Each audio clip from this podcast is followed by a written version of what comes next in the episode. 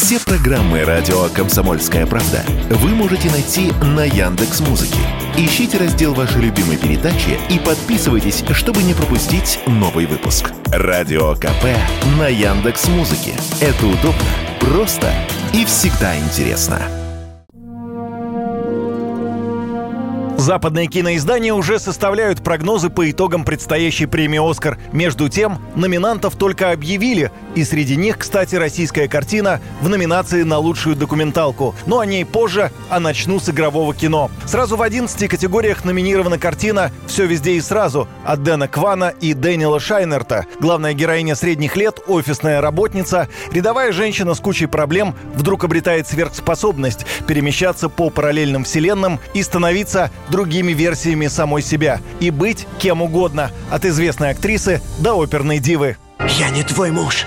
Я его другая версия из другой реальности, и нам требуется твоя помощь. Очень занята сегодня. Не до твоих проблем. По 9 номинаций получили картины «На Западном фронте без перемен» и «Банши и Нишерина». 7 номинаций, в том числе на лучший фильм, у новой картины Стивена Спилберга «Фабельманы» – драма о магии кино.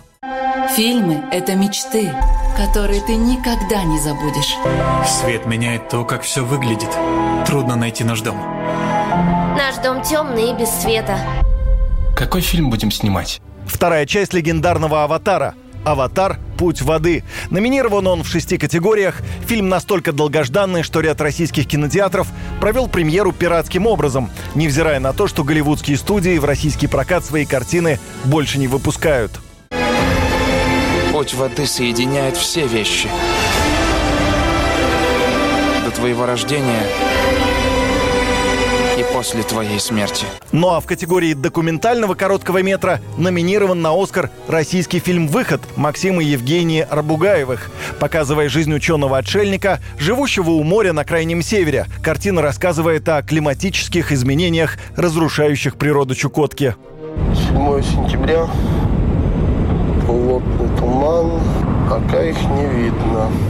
Добавлю, церемония вручения наград Американской киноакадемии «Оскар» состоится в ночь с 12 на 13 марта. Юрий Кораблев, радио «Комсомольская правда».